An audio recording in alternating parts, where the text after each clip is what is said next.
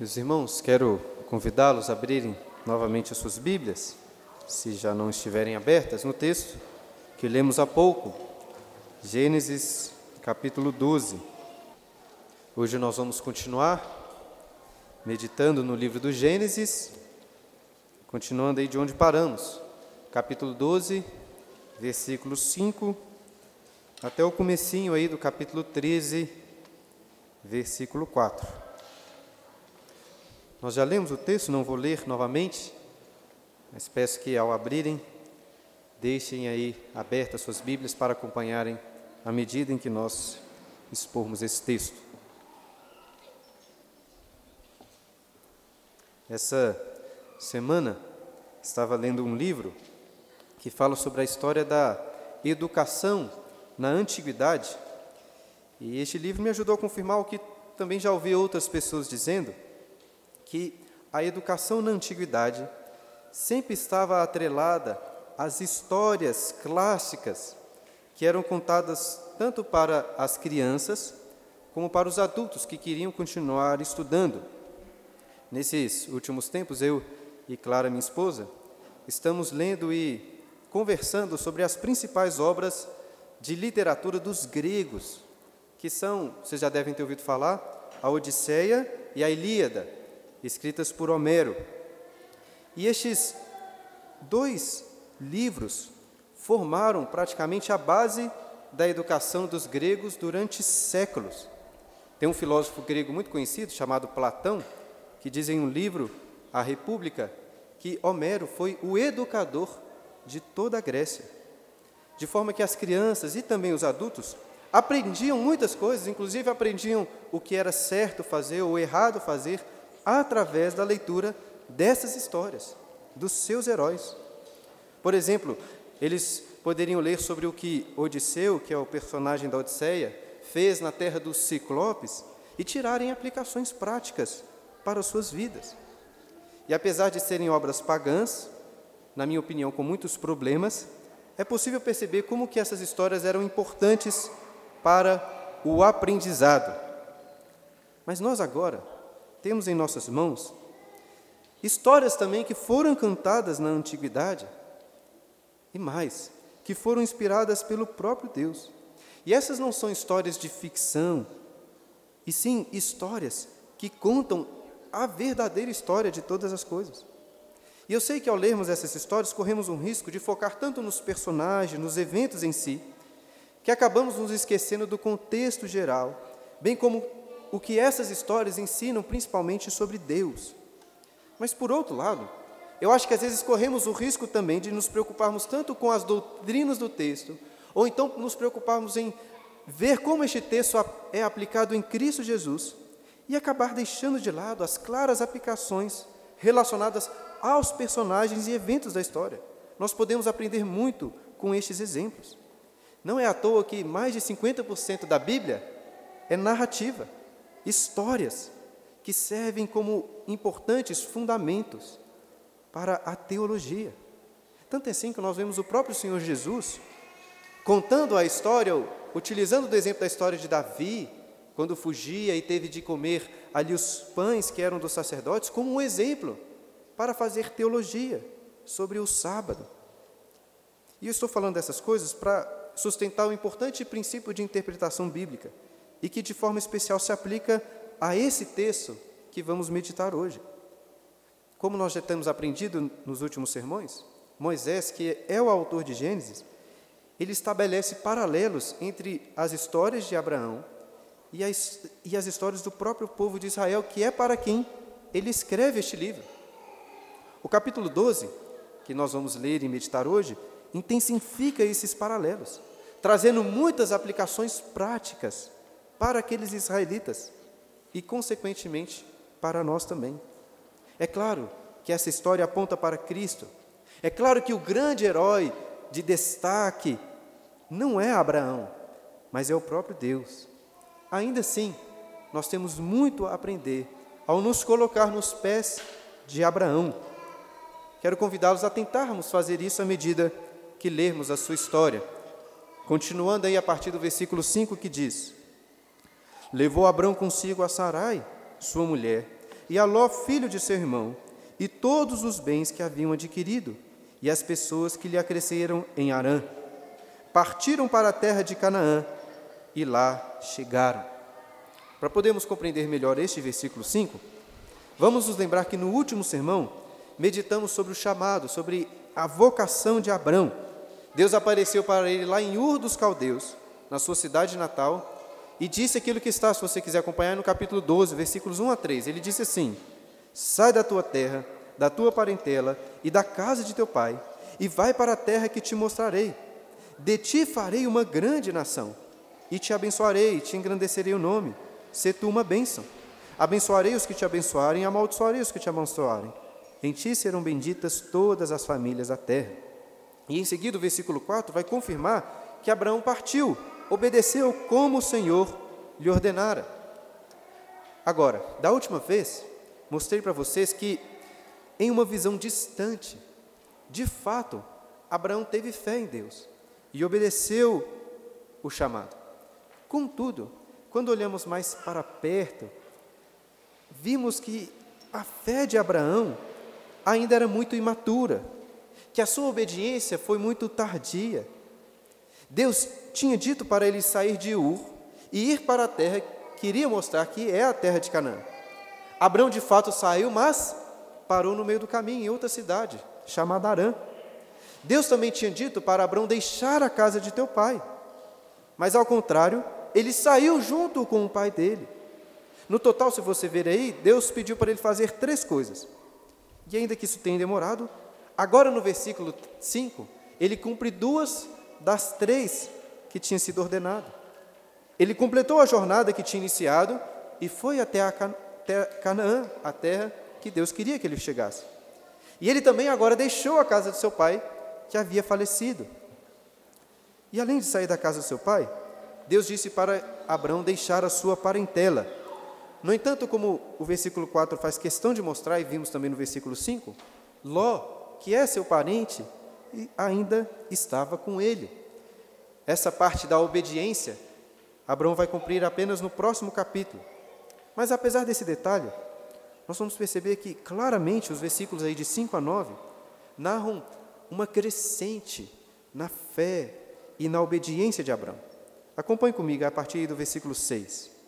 Atravessou Abraão a terra de Siquém até o carvalho de Moré. Nesse tempo os cananeus habitavam essa terra. Apareceu o Senhor a Abraão e lhe disse: Darei a tua terra, essa, tua descendência essa terra. Ali edificou Abraão um altar ao Senhor, que lhe aparecera. Nós vimos no versículo 5 que Abraão já estava na terra de Canaã, mas ele continuou viajando, essa era uma terra grande, e ele passa aí por vários lugares. Primeiro atravessou a terra de Siquém, que está bem no coração de Canaã, e um importante comentário é feito aí nessa parte final do versículo 6, quando diz: Nesse tempo os cananeus habitavam essa terra. Vejam que logo em seguida, começando o versículo 7, o Senhor aparece para Abraão e diz: Darei à tua descendência essa terra. Mas se já tinha gente morando, morando lá, como isso iria acontecer? E mais, será que essa situação aqui o lembra de alguma outra história bíblica? Deus levou o povo de Israel até essa mesma terra de Canaã. E muito tempo depois vai dizer o mesmo para eles: eu vou lhes dar essa terra. Percebam mais uma vez os paralelos entre Abrão e o povo de Israel. Lá no livro de Números, lemos que os espias de Israel entraram na terra de Canaã, assim como Abrão, e viram que os cananeus habitavam ali. E como os cananeus eram muito fortes, parecendo os filhos dos gigantes, os israelitas ficaram com medo e não quiseram entrar na terra. Agora, em contraste com o medo dos israelitas, qual é a resposta aqui de Abrão? Será que ele fica com medo da força dos cananeus? Não parece ser o caso. E vale também ressaltar algo importante. Deus falou que daria a terra para quem? Para a descendência de Abrão. Mas Abrão nem filho tinha. A sua esposa era estéril. E o que ele faz diante dessa promessa tão ousada, tão inesperada da parte de Deus? Será que Abraão duvidou como os israelitas depois? Será que ele ficou com medo da força dos cananeus? Não. A sequência do versículo 7 revela a resposta de Abraão. Ali edificou Abrão um altar ao Senhor que lhe aparecera. Muito melhor que professar com a boca. Abrão edificou um altar, demonstrando confiança no Senhor. Vale ressaltar que ele estava aqui diante do carvalho de Moré, que é apontado aí no versículo 6. Por ser citado o nome aqui, provavelmente era uma árvore conhecida, um carvalho muito alto, possivelmente usado também para a idolatria, né? um local de adoração dos pagãos. Mas em contraste com a idolatria pagã, Abraão edifica um altar ao Senhor, reconhecendo que aquela terra é de Deus e que Deus iria cumprir a sua promessa. Antes, nada foi falado sobre Abraão edificando altares em Arã. Agora sim, porque agora realmente parece que a fé de Abraão está em uma crescente, está amadurecendo, e os israelitas deveriam aprender com o seu exemplo. Continuando, o versículo 8 diz: Passando dali para o monte ao oriente de Betel, armou a sua tenda, ficando Betel ao ocidente e Ai ao oriente. Ali edificou um altar ao Senhor e invocou o nome do Senhor. Depois seguiu Abraão dali, indo sempre para o Negueb. Vemos que Abraão continuou viajando pela terra de Canaã como um peregrino, armando aí as suas tendas por onde ia. Siquém fica mais ao norte de Canaã de forma que geograficamente Abraão continua indo para o sul da terra. Ele passa por Betel e depois sempre seguindo para o Negueb, que fica ainda mais para o sul.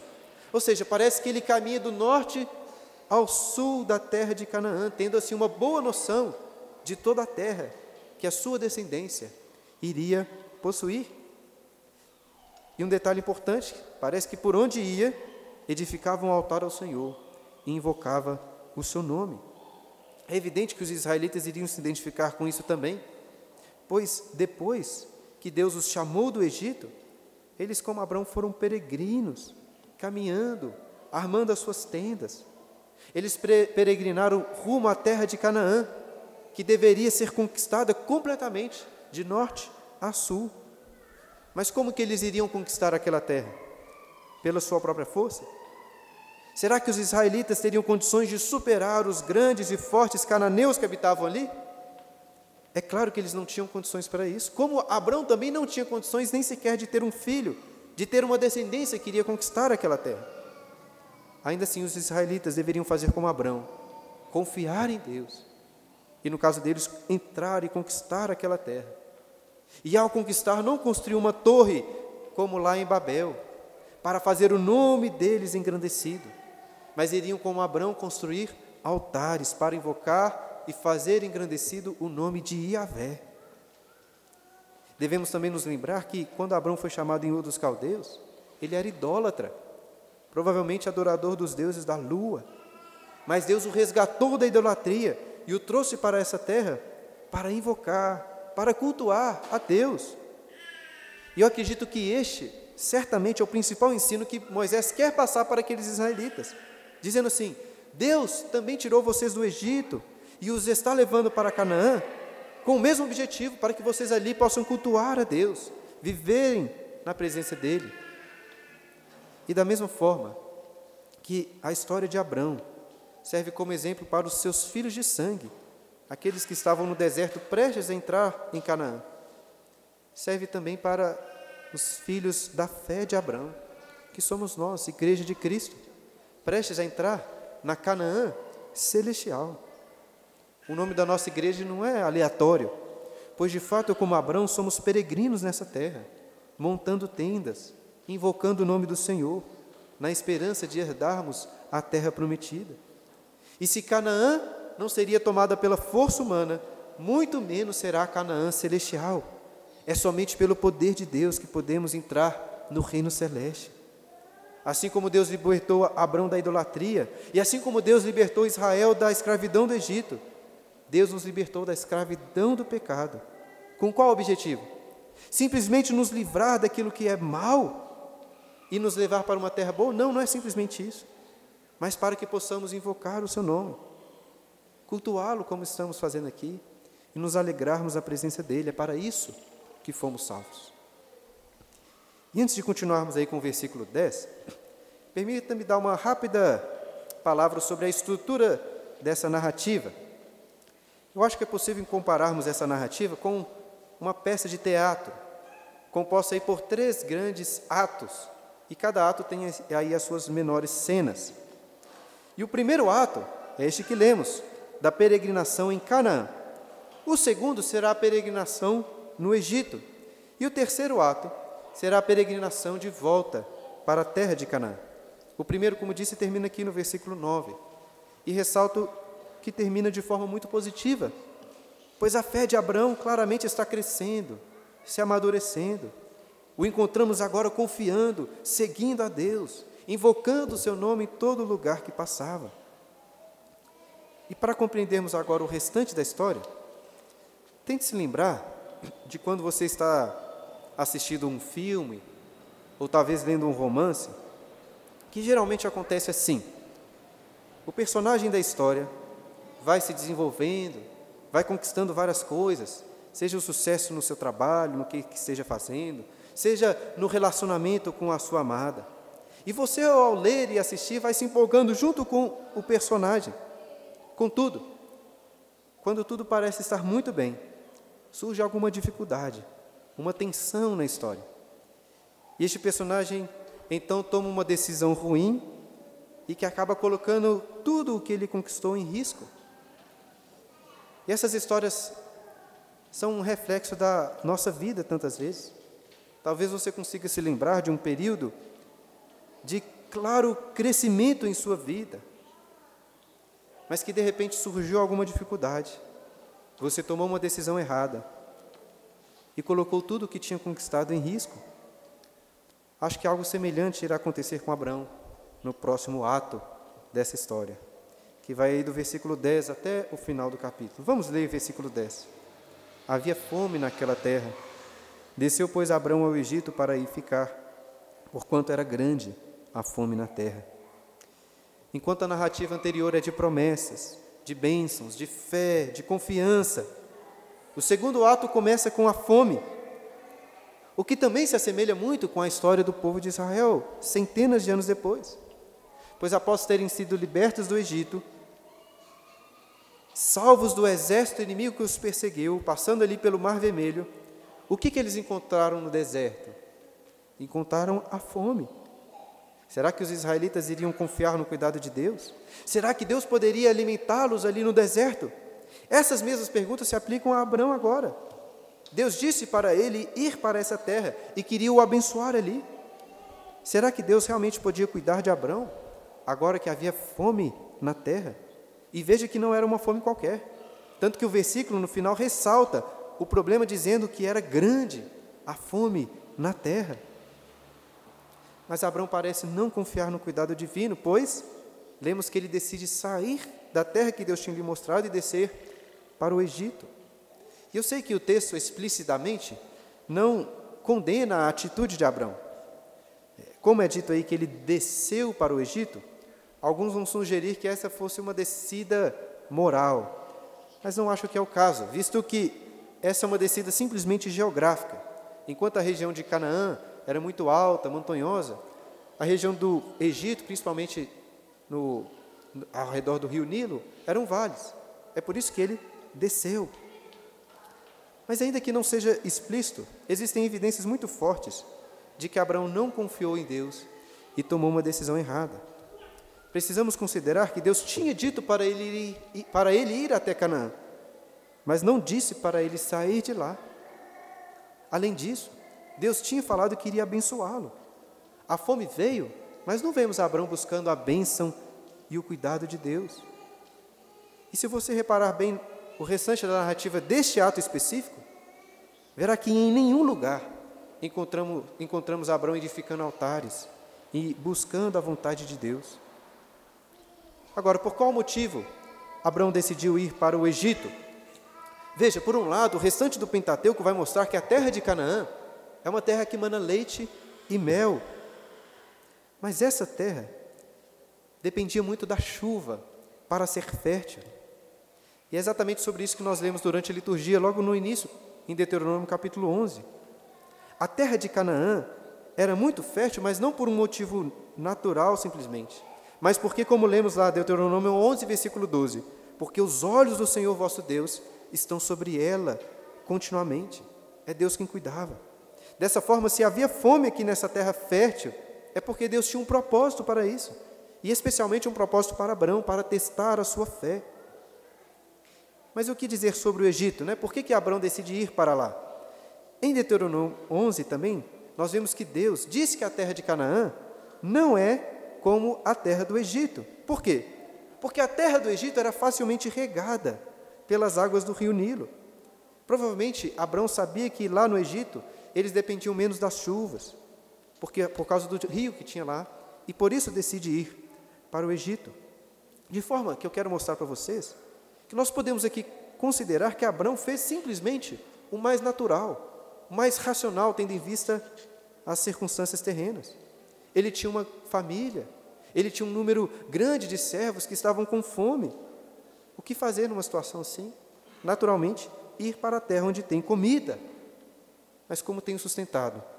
Abraão não deveria fazer simplesmente aquilo que era mais natural, olhando apenas para as circunstâncias com seus olhos terrenos, ele deveria olhar para aquela fome com os olhos da fé, buscar a vontade de Deus e confiar no cuidado dele. Eu ouvi um pastor descrevendo essa atitude de Abraão como entrando no modo sobrevivência. Eu achei genial essa descrição. Ao passar por uma adversidade ou luta, muitas pessoas entram no modo sobrevivência. Não pensam direito, principalmente não se lembram das promessas, do cuidado de Deus e tomam suas decisões. Aparece uma adversidade lá no seu trabalho e logo você vai fazendo aquilo que parece mais natural para resolver, sem refletir se aquilo está de acordo com a vontade de Deus. Ou então um exemplo mais simples para você entender a ideia. Você está fazendo uma dieta, querendo emagrecer. Aí aparece uma angústia. E quando você percebe, sem refletir direito, você já comeu uma caixa inteira de bombons. Este é o modo sobrevivência. E este exemplo aqui de Abraão nos mostra que estar com Deus não nos isentará de problemas, de sofrimentos. Deus usa as dificuldades para moldar a nossa fé, nosso amor por Ele. E vejam que nós, hoje, temos muito mais revelação de Deus nas Escrituras do que Abraão tinha nos seus dias. E apesar disso, quando vem situações adversas, também tomamos decisões erradas, deixando de confiar em Deus por situações muito menos graves do que fome. Acredito aqui que ninguém saiba o que realmente é estar em uma terra com fome, sem comida. Mas todos nós devemos saber como que provações, dificuldades nos levam a entrar neste modo sobrevivência, ignorando ou deixando de lado a vontade de Deus revelada na Bíblia. Perceba que para se rebelar contra Deus, você não precisa de cometer um pecado explícito, Basta não buscar, basta não confiar na vontade de Deus e tomar em suas mãos os problemas para resolver. E para piorar, quando você entra nesse modo sobrevivência, é muito difícil sair dele. Pensando novamente naquele exemplo banal né, dos bombons, você surge alguma adversidade quando você percebe estar ali comendo aquela grande quantidade de bombons. E aí, quando você percebe que comeu muito, você fica mais triste ainda que, que você faz? Come outra caixa de bombons. Um problema chama outro. Abraão entrou nesse modo de sobrevivência e vai demorar sair ele. Um erro foi chamando um outro erro, pior ainda, como veremos a seguir. Olha aí, versículos 11 a 13. Quando se aproximava do Egito, quase ao entrar, disse a Sarai sua mulher: Ora, bem sei que és mulher de formosa aparência. Os egípcios, quando te virem, não vão dizer, vão dizer: É a mulher dele, me matarão deixando-te com vida. Dize, pois, que és minha irmã, para que me considerem por, por amor de ti e por tua causa me conservem a vida. Quando, olha como que o texto diz, quando se aproximava do Egito, aí no começo do versículo 11, quase ao entrar, Abraão se apercebe de outro grande problema. Ele saiu da frigideira para o fogo, como diz o título aí de um dos capítulos do Hobbit, mas que poderia ser o título desta cena aqui também. Saiu de uma situação ruim foi para uma pior ainda. Ele ainda poderia se arrepender, voltar. Mas o pecado geralmente é assim. Vai só crescendo. Um erro chama outro pior. Começa ruim e vai só piorando. E qual é o problema? Abraão reconhece que sua esposa era muito bela e considera que por causa disso, quando entrasse no Egito, iriam matar Abraão para ficar com Sarai. E qual que é a ideia genial de Abraão neste momento? Seria de dizer que Sarai era irmã dele, para que por amor a ela, os egípcios conservassem a vida de Abraão. É muito bom, percebe aí que Moisés, o autor, faz questão de ressaltar no versículo 11 o que Abraão disse a Sarai, sua mulher. Ou seja, não venha com essa conversa de irmã. Eu até gostaria de pensar que Abraão saiu lá de Canaã, da terra com fome, porque ele estava muito preocupado com o cuidado da sua família. De todo jeito, ele estaria errado, mas seria um pouco mais justificável. Aqui, porém, nós vemos que, na verdade, ele está preocupado é com a sua própria vida mesmo. Ele diz assim para sua esposa: Para que por tua causa me conservem a vida. E, e vários pregadores, comentaristas bíblicos, direta ou indiretamente, tentam amenizar essa decisão de Abrão, dizendo que, na realidade, ele tinha aqui um plano razoável, só que acabou dando errado. Que plano? Como irmão, ele seria o responsável pela, por dar a mão de Sarai em casamento, de forma que ele poderia enrolar um tempo aquele que quisesse tomar ela por esposa, e depois ele conseguir comida, enrolando um tempo, fugiria do Egito sem ter que entregar a sua irmã, que no caso era sua esposa. Tudo daria certo. O que deu errado nesse plano seria que Faraó, foi Faraó que quis a sua esposa e com Faraó não teve como enrolar. Mas eu não gosto muito dessa interpretação. Eu acredito que sim, Abraão sabia que a sua esposa poderia ser entregue como mulher de outra pessoa. E como que eu sei disso? Por um motivo muito simples. Em Gênesis, no capítulo 20, depois dessa história aqui do Egito, Abraão vai para a cidade de Gerar. E o que, que ele faz lá? A mesmíssima coisa. E em Gerar é óbvio, não tem dúvidas que Abraão sabia do risco de Sarai ser entregue como esposa para outra pessoa. Por quê? Porque isso já tinha acontecido antes no Egito. E ainda assim, ele pede de, para Sarai dizer que era sua irmã. E o que aconteceu depois de novo? Abimeleque, rei de Gerar, tomou Sara por mulher. Ou seja, o que eu estou querendo mostrar é que sim, infelizmente, Abraão considerava a possibilidade de sua esposa ser levada por um egípcio. A estratégia, de fato, era usá-la como escudo de proteção. Irmãos, independente do contexto, independente da cultura, isso que Abraão faz é muito errado. A prudência para o cuidado da família é importante, mas isso aqui é covardia. E pior, é uma tremenda falta de confiança em Deus. Deus tinha falado que quem amaldiçoasse Abraão, quem fosse contra ele, Deus iria amaldiçoar. Abraão podia confiar em Deus, ele não tinha nada a temer.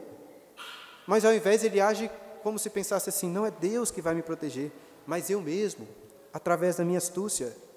Ou melhor, Abraão pensa: não é Deus que será meu escudo, nem eu mesmo que irei me defender, mas minha bela esposa, ela será o meu escudo para a minha proteção. Que coisa terrível. E o que Sarai achava disso tudo? O texto não diz, portanto não temos como saber ao certo. O apóstolo Pedro, lá no Novo Testamento, tendo em vista outras situações certamente, diz que Sara foi um exemplo de submissão ao seu marido.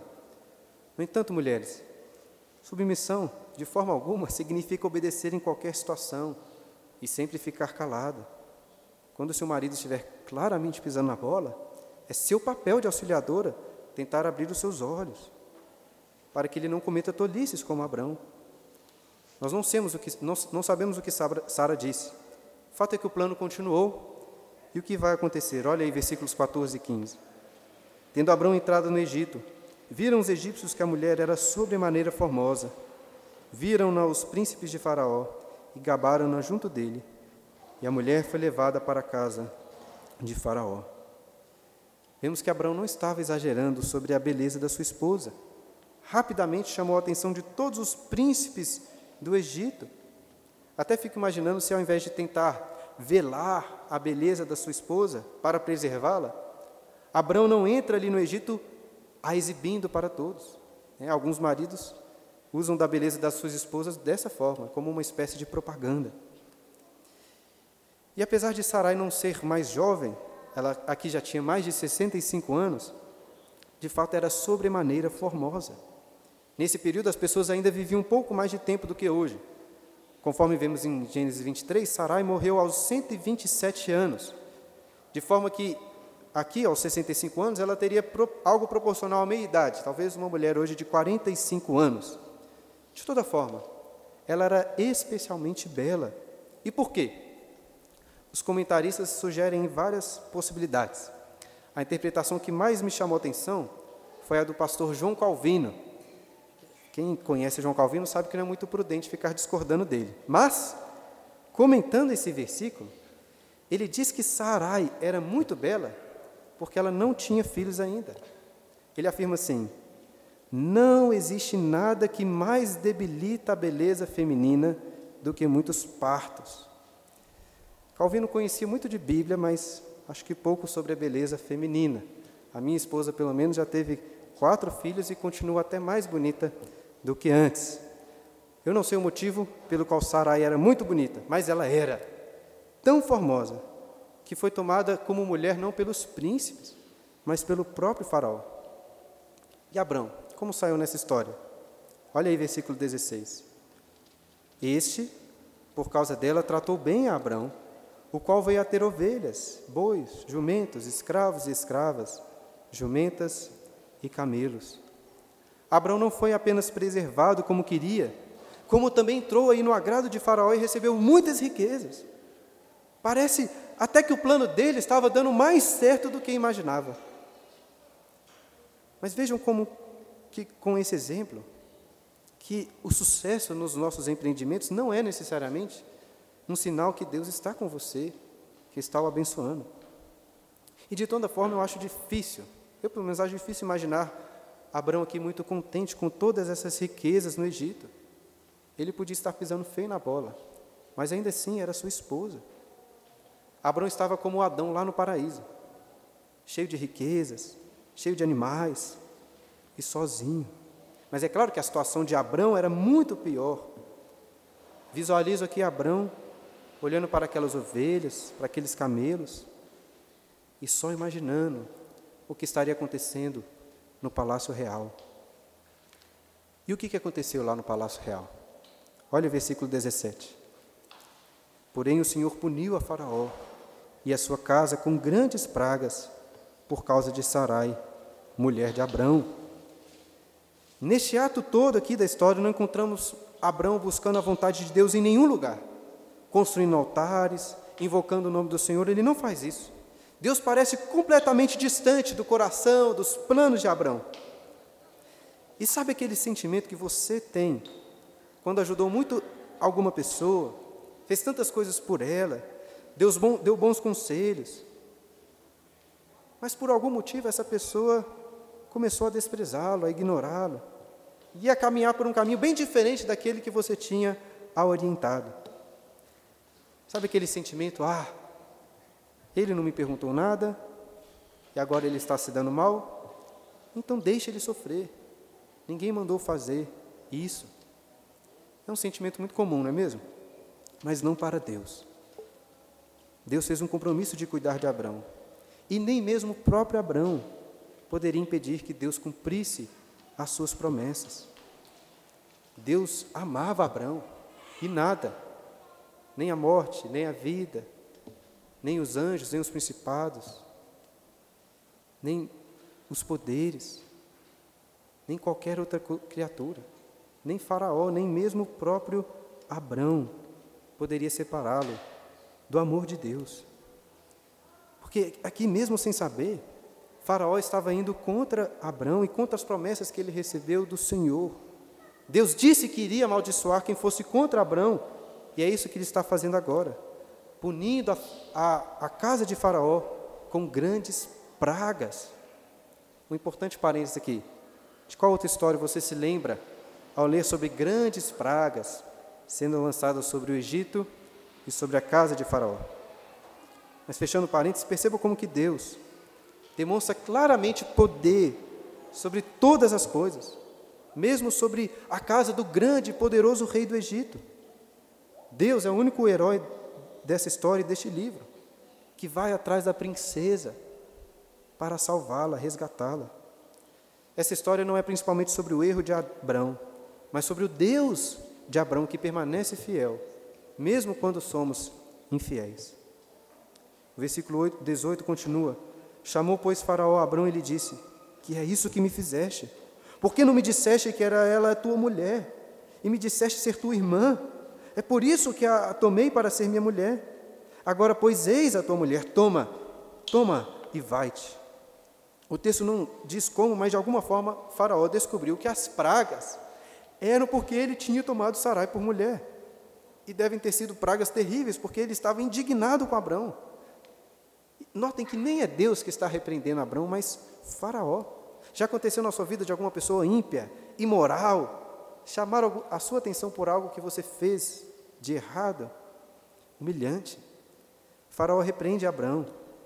Inclusive, demonstra aqui um senso moral mais aguçado do que o de Abraão, porque, pelo, pelo menos pelo jeito que fala, dá a entender que ele desprezava o adultério, que não teria tomado Sarai por mulher se soubesse que ela era a esposa de Abraão. Talvez o mataria, mas o adultério estava fora de cogitação. Moisés não registra aqui nenhuma resposta de Abraão. Talvez tenha ouvido calado, talvez nem tenha tido a chance de dizer qualquer coisa, que Faraó estava furioso. E o texto também não é explícito em dizer que o adultério entre Sarai e Faraó de fato ocorreu. Faraó diz aí que a tomou para ser sua mulher, o que, na minha opinião, muito provavelmente indica que sim, ocorreu o adultério.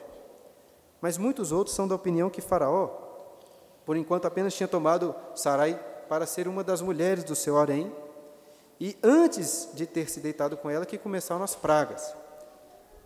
Deixo vocês escolherem a interpretação que acharem melhor. Versículo 20 conclui o capítulo dizendo: E Faraó deu ordens aos seus homens a respeito dele, e acompanharam-no, a ele, a sua mulher e a tudo que possuía. Por fim, Faraó não apenas devolve a mulher de Abrão, como manda embora da terra. Vai embora. Inclusive, note que ele dá ordens para os seus homens o acompanharem. Alguns acham que foi para proteger Abraão, mas eu acho que era para garantir que Abraão saísse da terra, para não ter risco. E provavelmente, por medo do Deus de Abraão, Faraó deixa Abraão sair com tudo o que havia adquirido. Abraão saiu do Egito muito mais rico. E os israelitas também devem ter se identificado com isso, porque quando saíram do Egito, despojaram os egípcios e saíram muitos ricos. Mas é claro que são circunstâncias muito diferentes.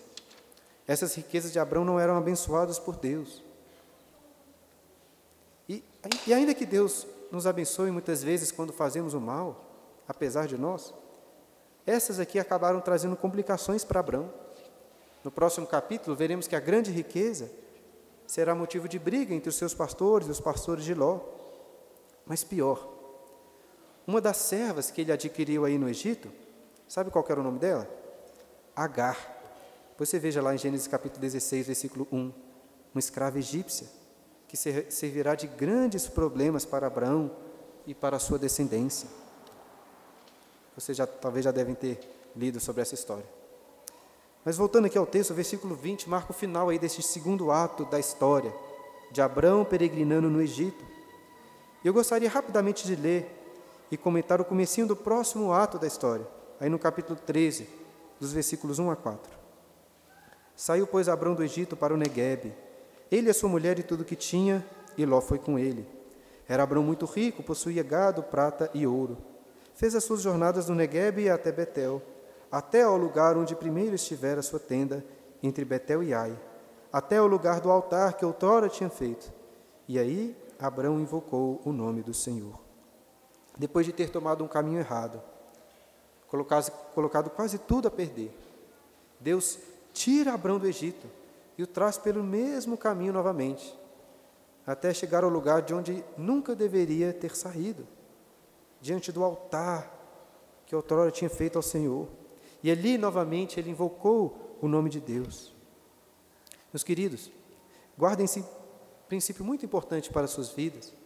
A Bíblia né, palavra de Deus não nos ensina apenas sobre o que fazer e o que não fazer, mas também nos ensina sobre quando não fazer nada. simplesmente ficar onde estamos, descansar, aguardar confiando em Deus. Agora, se você falhar e se desviar para longe da vontade de Deus, lembre-se desses primeiros versículos aqui do capítulo 13, pois aqui encontramos a história da salvação. Nós pecamos e nos afastamos de Deus, mas Ele, sem até nós pedirmos, vem até nós, nos liberta da terrível situação em que nos encontramos e nos traz de volta para a Sua presença, para que possamos cultuá-lo, adorá-lo, nos alegrar nele. Como que isso é reconfortante? Não importa se você tomou uma péssima decisão, não importa quão distante você tenha se afastado de Deus, não importa quão fundo seja o poço, há esperança, há redenção. Deus vai atrás daqueles que ama, os resgata e os traz para a sua presença. E para concluir, volta ao que disse logo no início, sobre como podemos aprender com o exemplo de Abraão. Claramente, a sua história é uma sombra da história do povo de Israel e também da história da igreja de Cristo hoje. Podemos, por exemplo, aprender com a fé de Abraão, como o autor aos Hebreus faz muita questão de mostrar. Mas vejam bem, se Abraão, se Abraão de fato for o grande exemplo, nós estaríamos perdidos. É por isso que, por mais importante que ele seja, Abraão é apenas uma sombra de Cristo, tanto com seus exemplos de fé e obediência, como também com, com seus contra-exemplos de incredulidade. Lá no primeiro ato da história, lemos sobre Abraão peregrinando na terra de Canaã, construindo altares, invocando o nome do Senhor, demonstrando assim uma firme confiança na promessa de uma terra prometida que a sua descendência iria herdar. E com isso, Abraão é sim um tipo do perfeito Messias que também viria peregrinar nessa mesma terra, erigir um templo para invocar o nome do Senhor e conquistar essa terra para os herdeiros de Deus. Mas, como disse, Abraão é uma sombra de Cristo não apenas nos bons exemplos, como nos contra-exemplos. No segundo ato da história, Abraão foi provado pela fome, assim como Israel também foi provado no deserto pela fome, e ambos falharam. Cristo foi provado no deserto pela fome, mas saiu vitorioso. Nós vemos que Abraão entregou a sua esposa para proteger a sua própria vida, mas Cristo entregou a sua própria vida para proteger a sua esposa. Jesus é este herói que libertou Sarai das mãos de Faraó. Ele é o herói que libertou os israelitas da escravidão do Egito. E ele é o herói que nos liberta da escravidão do pecado. E por fim, no terceiro e último ato, Abraão voltou com sua esposa novamente para a presença de Deus, assim como Cristo é o mediador dessa nova aliança, que leva a sua esposa para a presença do Pai.